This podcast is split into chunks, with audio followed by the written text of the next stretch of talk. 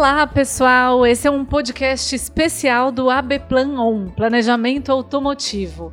O conteúdo é parte da jornada que a gente desenhou aqui em Automotive Business para fortalecer o ecossistema automotivo e apoiar as pessoas e empresas na difícil missão de superar essa crise que a gente está enfrentando.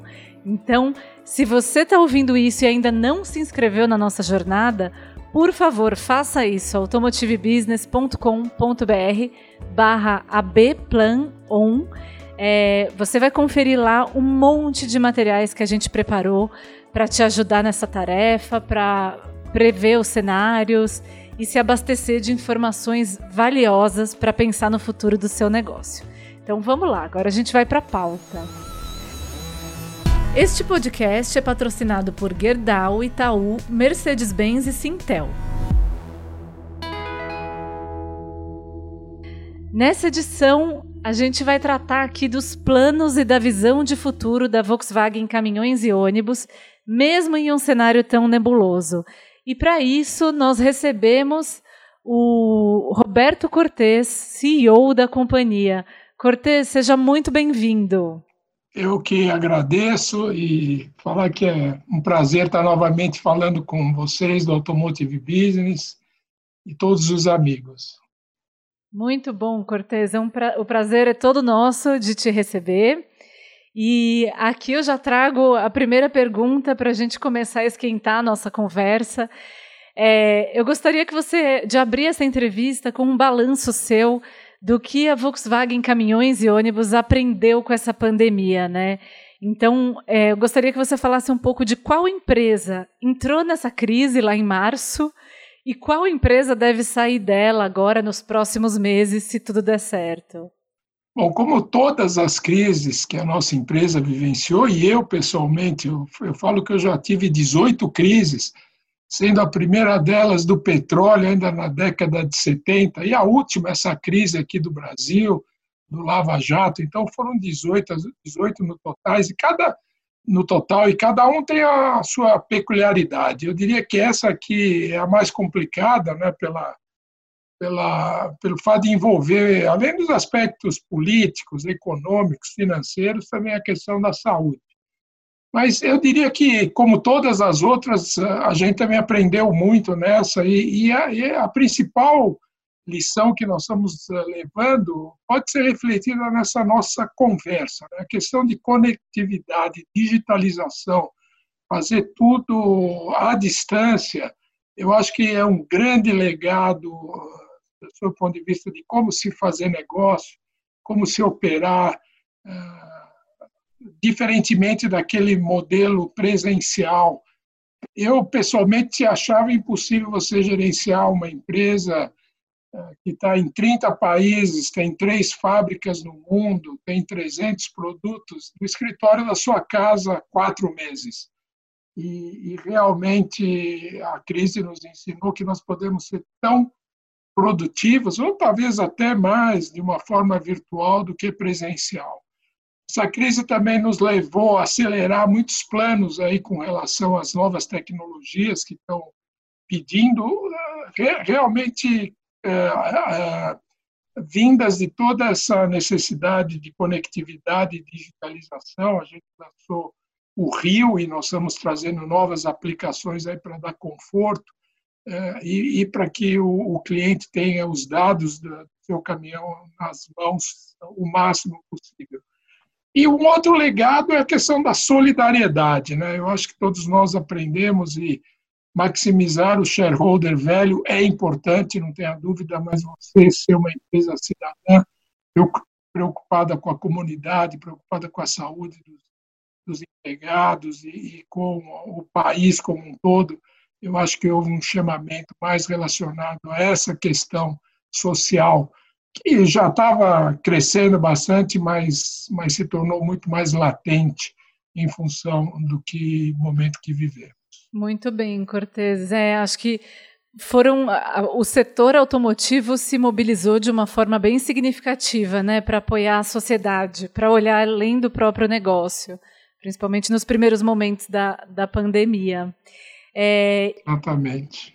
Nós, então... nós, por exemplo, Nós, por exemplo, Giovana, nós transformamos a nossa área de protótipo em, em área que, que produzia escudo, né? O, e, e abastecemos todos os hospitais da região sul-fluminense. Esse é um pequeno exemplo de como você usar a capacidade ociosa para um objetivo social.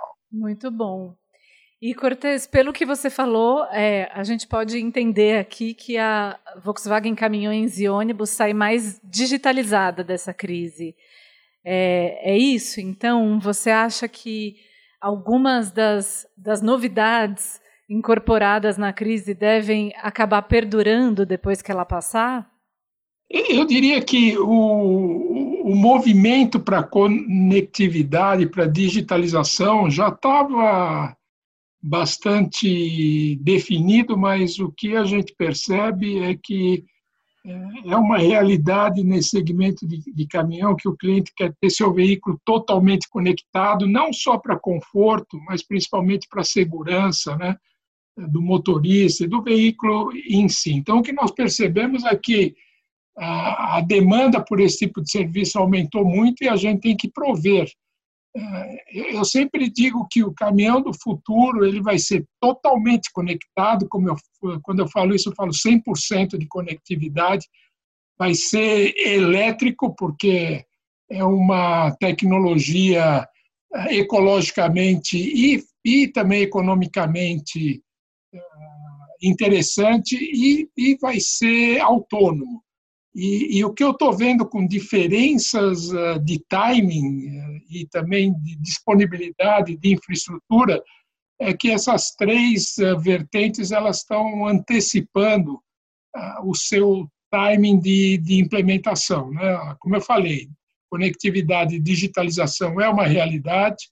Os elétricos, nós seremos os primeiros a oferecer o caminhão eh, desenvolvido e produzido eh, elétrico aqui no Brasil e também estamos pesquisando uh, caminhões autônomos, mas esse é mais para um, um, futuro ainda a, a longo prazo. Mas uh, o que a gente está aprendendo é que esse novo normal está fazendo com que essas tecnologias venham antes do que normalmente elas viriam, por toda essa preocupação social, ambiental, de segurança, de conforto, e, e essa era uma tendência, como eu falei, que só está sendo antecipada. Cortez, aproveitando que você trouxe o assunto dos, dos elétricos e das novas tecnologias, é, vocês foram muito pioneiros com o projeto de, de produzir, de ter desenvolvido e produzir caminhões elétricos no Brasil. É, só que esse tipo de projeto, além de demandar um alto investimento da, da própria fabricante em tecnologia, que vocês já fizeram, também, em teoria, demanda um investimento maior do cliente. É, por favor, me corrija se eu estiver errada né, em relação a isso. É, eu gostaria de ter um pouco da visão de mercado de vocês, porque vocês vinham também trabalhando para posicionar esses veículos no mercado. Como é que, que essa expectativa de crescimento da adesão por é, caminhões elétricos ela se mantém, ela muda? Qual que é a projeção de vocês? Bom, primeiro, Giovana, que o, a, questão dos investimentos, obviamente que eles são requeridos, né? E, e nessa dificuldade que a gente está vivendo, que não estava na agenda de nenhuma empresa, uma crise como a que nós vivemos, a, a gente está fazendo tudo para manter os, os, investimentos e principalmente do, da, dessas novas tecnologias. E uma forma que a gente vem implementando, que não é muito diferente da nossa história, é desenvolver e dividir esses investimentos com o que nós chamamos de parceiros, né, que estejam dispostos a ir conosco nessa, nessa nova modalidade do mercado. Então, nós criamos o que nós chamamos de e-consórcio, onde nós temos sete empresas junto conosco, né, tipo Moura, Zimes e tantas outras, que são especialistas nessa área e a gente, além de ganhar ah, com o conhecimento específico, eles também estão nos ajudando e desenvolvendo conosco essa nova tecnologia e, e então essa é uma forma de ganha-ganha como a gente está tá dando vazão às necessidades. Sob o ponto de vista de mercado, que é, que é a sua pergunta, é óbvio qualquer tecnologia nova, ela requer um custo inicial geralmente mais caro do que o que aí está. Né? Esse é o preço da inovação. A gente vê isso em telefone celular, em qualquer nova tecnologia. Né? O meu primeiro telefone celular, eu acho que eu paguei 5 mil dólares e, e hoje, quer dizer, até de graça você tem. Então, é, ela tem sempre um custo inicial, mas, por outro lado, a gente tem vantagens, né? assim como o telefone celular ele, ele, ele te dava mobilidade, né? Você poderia falar qualquer hora da noite do dia, é, diferentemente de um telefone fixo. O, o, caminhão elétrico também te dá outras vantagens. É, a primeira delas que, que, eu, que eu gostaria de citar é que o custo operacional dele é muito mais barato do que o custo de um, de um caminhão a diesel, né? Tanto pela eficiência da, da, do veículo elétrico em si, do motor elétrico, eh, versus o motor a combustão. O segundo é que o custo de manutenção um, motor elétrico ele é bem mais simples do que o motor a combustão. Então, num período, num ciclo normal de, de, de cinco anos de operação no veículo, tecnicamente, lógico que dependendo do preço de entrada, mas para um preço um pouco mais alto, ou bem mais alto, você consegue amortizar com a redução do custo operacional dele durante, durante um período. Além dele não fazer barulho, ele não poluir, ele poder trabalhar de noite, carregar de dia ou vice-versa. Então, tem várias vantagens. Agora, eh, eu não diria que essa tecnologia vem para ficar e substituir totalmente os motores a combustão. Acredito que não. Os motores a diesel ainda vão ficar décadas e, e bastante tempo, principalmente nas aplicações de longa distância, que requer uh, infraestrutura, e, e, o país tem outras prioridades para infraestrutura do que por infraestrutura para veículos elétricos. Mas numa operação urbana, onde ele roda 80, 100 quilômetros por dia, por exemplo. Ah, isso é o que a Ambev, que já fez uma intenção de compra de 1.600 caminhões para a gente. A aplicação deles é perfeita, porque ele roda de dia, carrega à noite, sai no outro dia e assim faz com que esses veículos sejam muito produtivos e o custo uh, bem mais barato. Então, dependendo da aplicação, a gente acha que, respondendo a tua pergunta, ele vai fazer uh, sentido financeiramente, uh, mas é mais para aplicação urbana no momento, que é onde nós estamos investindo e acreditando essa, essa tecnologia ser mais aplicável. Perfeito, Cortez. É, e trazendo a conversa aqui um pouco mais para a sua visão de mercado, né? Gostaria de saber quais são suas expectativas para 2021, quando a gente fala do mercado de caminhões e do mercado de ônibus o cenário ainda é muito incerto, né? Mas o, o que, que a gente pode já projetar? É como você falou, o cenário ainda é muito incerto. Se você me perguntar para esse ano, você sabe que a Anfávia fez uma projeção de 75 mil unidades para esse ano e, e, a gente ainda não sabe exatamente qual, qual que vai ser o número comparado com 122 o ano passado, quer dizer, uma queda substancial e na, nas projeções da Anfávia eu, eu entendia que tinha aí um, um, uma recuperação no formato em U, né? ela ficava um bom tempo é, baixa e depois ia subindo. A gente está percebendo aí, seja qual for as razões, algumas delas de pontuais, né? É, ou que esteja havendo uma abertura em muitas cidades, mesmo com a questão da doença, os Detrans voltaram, uma antecipação de compra para, em função dos aumentos de preço ou promoções para os revendedores e nós, as empresas, temos capital de giro, está havendo uma recuperação um pouco mais forte do que essa que nós imaginávamos, que a gente fala que é aquela recuperação em TIC ou, ou, ou o sistema ah, ah, da Nike, né, o formato da Nike, que poderia ser um pouco melhor do que essa da Anfávia, mas é muito cedo para falar. E uma outra que seria o ideal seria uma recuperação em V, mas essa aí realmente é muito cedo, porque a gente depende basicamente do nível da doença, né, do, Covid, como é que ela como é que ela vai se desenvolver? Convenhamos, não há uma melhora. É, ela depende muito da atividade econômica. Eu sempre falo que o que vem de caminhão no final do dia é o PIB, se vai ter mercadoria para se transportar. A questão política, né? Como é que ela vai é, continuar, né? E agora vem eleições, é sempre um período é, mais é, delicado.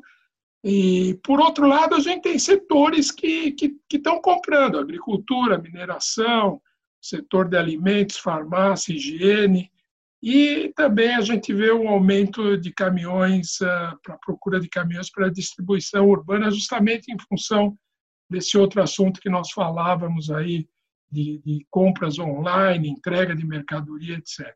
Então, Uh, eu diria que um balanço disso mostra que, ok, nós estamos num, num, ritmo de crescimento, mas eu diria que seria qualquer responsabilidade, irresponsabilidade cravar um número agora. Uh, não vai ser 75, vai ser 85, vai ser 90.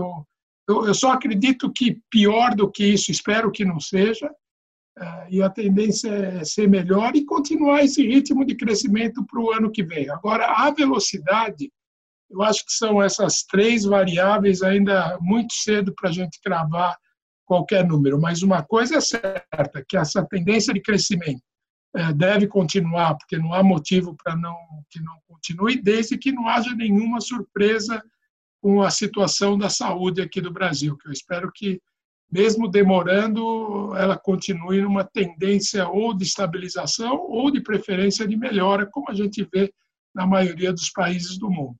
Por que, que o Brasil seria diferente? E Cortez, a gente tem, olhando um pouco mais para médio e longo prazo, né, que também é um exercício muito difícil nesse momento, a gente tem esse horizonte de que, nesse momento, o país está com uma capacidade produtiva muito ociosa, quando se fala da, de indústria automotiva. O setor, o segmento de pesados, há muito tempo vem com ociosidade alta, né? Então, é, números da Anfávia apontam que, no total, é, o Brasil tem capacidade para produzir mais de 400 mil veículos comerciais pesados. E, a, claro, a, a, gente sempre muito abaixo disso, né? principalmente nos últimos anos. Então, eu gostaria do seu olhar se a gente deve caminhar para é, em uma recuperação sustentada, se a gente tem esses elementos, né, fora o elemento pandemia, se a gente tem o que precisa para seguir uma rota de crescimento, de ocupação melhor dessa capacidade. E também gostaria de ter um comentário seu sobre exportações, né? É, a Volkswagen Caminhões e Ônibus tem uma série de mercados que são atendidos a partir do Brasil e como você avalia a recuperação dessas vendas internacionais? Então, falando da questão da capacidade ociosa, da capacidade instalada, de um lado é bom, porque você tem fábricas aqui, você tem marcas aqui é, com, com, renomes internacionais, né? É, como a nossa, como os dos nossos concorrentes, e, e trazendo produtos de, de, de, alta qualidade, muito produtivo. Então, eu acho que esse é um trufo para o Brasil. A gente tem um parque de fornecedores aqui também bastante completo, coisa que a gente não vê em muitos países do mundo. Então, a, questão de, de, de, possibilidade de crescimento, as bases estão aí, né? desde que a situação política econômica também se ajuste, eu acho que a gente tem toda a questão, um grande potencial de crescimento. Por quê? Porque o Brasil ele, ele depende muito de caminhões e ônibus, né? sabemos aí 60% das mercadorias produzidas se utilizam de caminhões para serem transportadas, 90% de quem usa transporte uh, coletivo se utiliza de ônibus, então é um país promissor, e, e eu acho que no, no, que depender da gente, mesmo com os problemas pontuais, a gente sempre leva que, ah, num período, se você olhar uma fotografia, ok, hoje estamos na crise, há dois anos atrás nós estávamos num ritmo de crescimento, então aqui a gente precisa levar para as nossas matrizes que, num, num ciclo, digamos, de 10 anos, o Brasil é, é um bom lugar para se fazer negócio. É lógico que vai ter anos bons, vão ter anos não tão bons, mas na média o Brasil é um bom negócio para caminhões e ônibus. Eu diria que agora, principalmente em função dessa nova política do governo de deixar o dólar variar de acordo com o mercado, a gente tem que, que admitir que um ponto positivo em essa crise é que a desvalorização da moeda brasileira acaba gerando algumas oportunidades de exportação, porque até então os nossos produtos a um dólar de 3, 3,50 comparado com 5, ah, ele não era tão competitivo quanto ele passou a ser. É óbvio que, por outro lado, a gente enfrenta a questão da, da falta de demanda nesse país em função dos problemas que nós sentimos aqui. Né? Nós exportamos para 30 países e todos uh, sentem o problema da, de, uma, de uma economia uh, se sentindo do Covid. Mas eu falo, à medida que que isso for resolvido, eu acho que a gente entra numa situação relativamente é, boa, eu não diria boa, bem melhor do que aquela que a gente vinha experimentando uh, com relação às exportações. Eu estou relativamente confiante também uh, com o nosso potencial do mercado de exportação, assim que as economias desses países voltarem a rodar, assim como eu espero que a nossa aqui no Brasil também o faça. Cortez, e outro assunto que está na pauta aí, né, do segmento de caminhões e ônibus, outro assunto essencial é o Euro 6.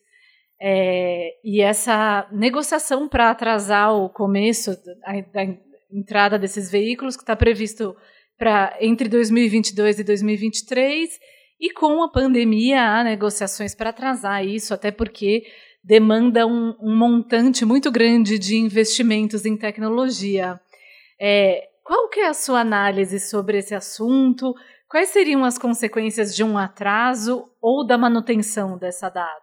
O que nós estamos falando não é especificamente de uma ou outra medida. Na realidade, a gente vem conversando com o governo algumas medidas que são necessárias para nos adequarmos a essa nova realidade, desse novo normal. Né?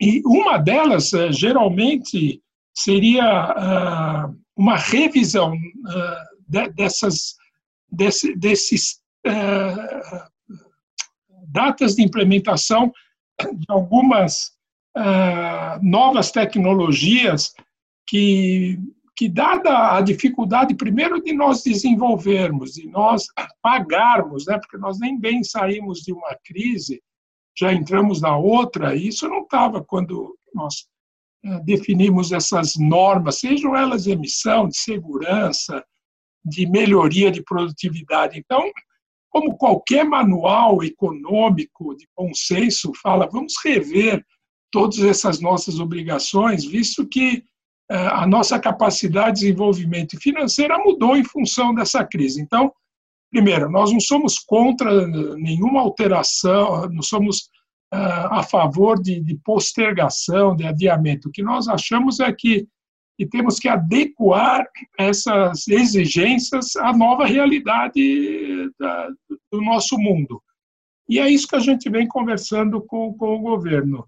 Outra coisa que a gente vem falando com o governo, que agora seria uma hora apropriada, por exemplo, para a implementação de um programa de renovação de frota, que faria com que o custo logístico, esse sim, você ah, trazendo ou levando caminhões mais novos, mesmo sendo Euro 5, você vai tirar do mercado muitos caminhões Euro 1, Euro 0, Euro 2, Euro 3, e aí sim melhorando a, o nível de, de qualidade do ar substancialmente. Então, a gente tem uh, formas de se atingir o mesmo objetivo uh, se ajustando à nova realidade, esse novo normal. E é isso que a gente vem conversando. Muito bem, Cortez. É, e a gente está chegando ao fim, perto do fim do nosso bate-papo. Eu tenho mais duas perguntinhas. Eu gostaria de falar um pouco mais da cadeia de valor. É, como a, vocês têm um histórico de uma proximidade, uma sinergia muito grande com fornecedores, até pelo consórcio modular e tudo mais. Então, é, gostaria de ouvir se a pandemia muda ou, ou, traz alguma reavaliação de algum ponto, desejo de nacionalizar mais, até pela alta do dólar e pelo risco né, de ter cadeias tão globalizadas.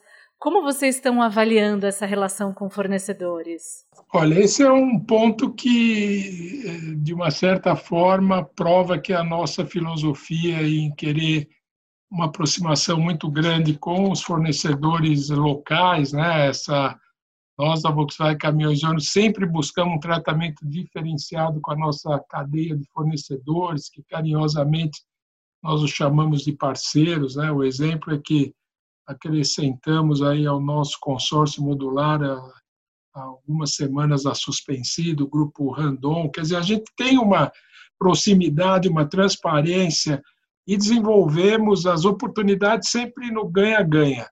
É, e num período como esse, obviamente que é, a gente tem interesse muito grande em cuidar da saúde financeira desses fornecedores, né? E convenhamos, essa queda abrupta de faturamento afetou a todos. Então, esse nosso DNA de parceria nos ajudou muito aí a entender, e eu diria, Giovana, não é só com, com os fornecedores, a mesma política com os revendedores, né? nos ajustarmos às necessidades deles e vamos aí de mão dada passar por essa ponte aí que a gente esperava que fosse ser mais curta do que está sendo, mas mas é uma, uma, uma preocupação nossa com os fornecedores, que é o objeto da tua pergunta, e com os revendedores, que é o que eu estou acrescentando aqui. E uma preocupação grande, é, eles se, de alguma forma, desmobilizaram quando pararam em março, e agora a gente está tendo um ramp-up aí da,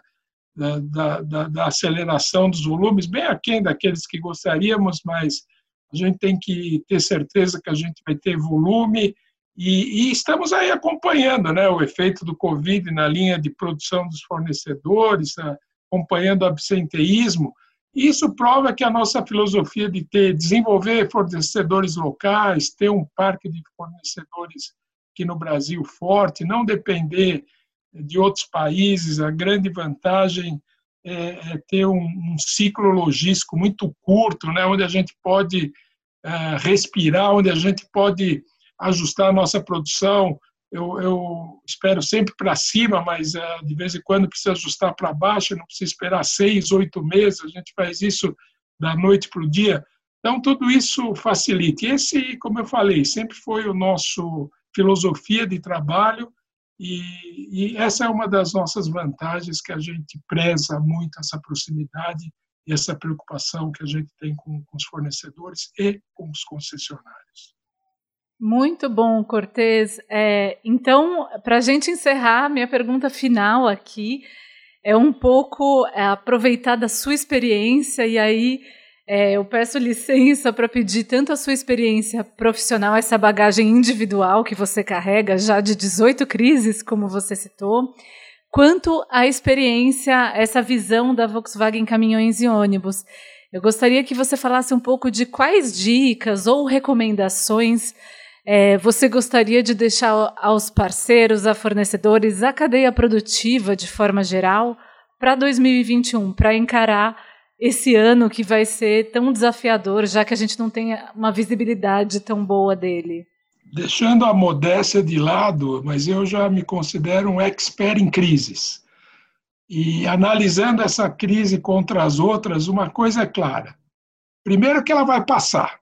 Então, ela, ela me parece uma crise muito mais conjuntural, uh, em função, obviamente, da doença, do que estrutural. Uh, os fundamentos da economia brasileira, é óbvio que, que as necessidades curto prazo podem afetar o déficit público, mas a, a, a, a situação estrutural do Brasil está relativamente ok. Então, assim que a questão da saúde for equacionada, eu não tenho dúvida que a gente vai voltar a experimentar aí níveis de crescimento bastante interessantes e eu pediria para todos continuar com o trabalho eh, de apertar os cintos aí, principalmente nesse momento delicado aí, trabalhando muito próximo, montadora, eh, revendedores, fornecedores, sistema financeiro, para que todos saiamos aí mais fortes dessa crise.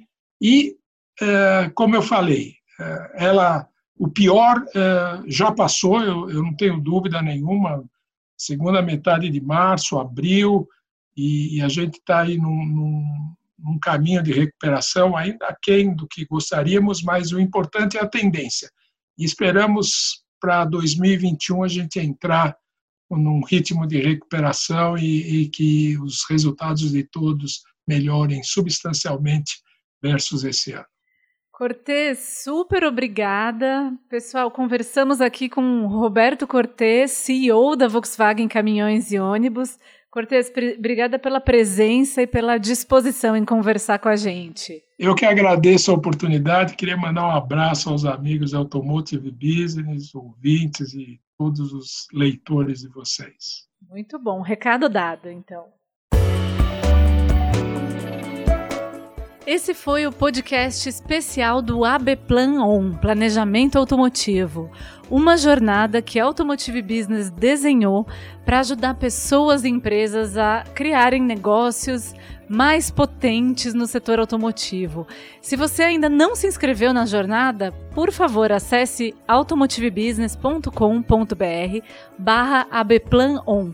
Lá você pode optar pela inscrição gratuita que dá acesso a uma grande parte do conteúdo, ou pela inscrição premium, que permite é, acessar todo o conteúdo pelos próximos dois meses e também é, fazer participar de iniciativas e, e de ferramentas de networking agora entre os dias 24 e 28 de agosto de 2020. Então a gente se vê por lá. Até mais!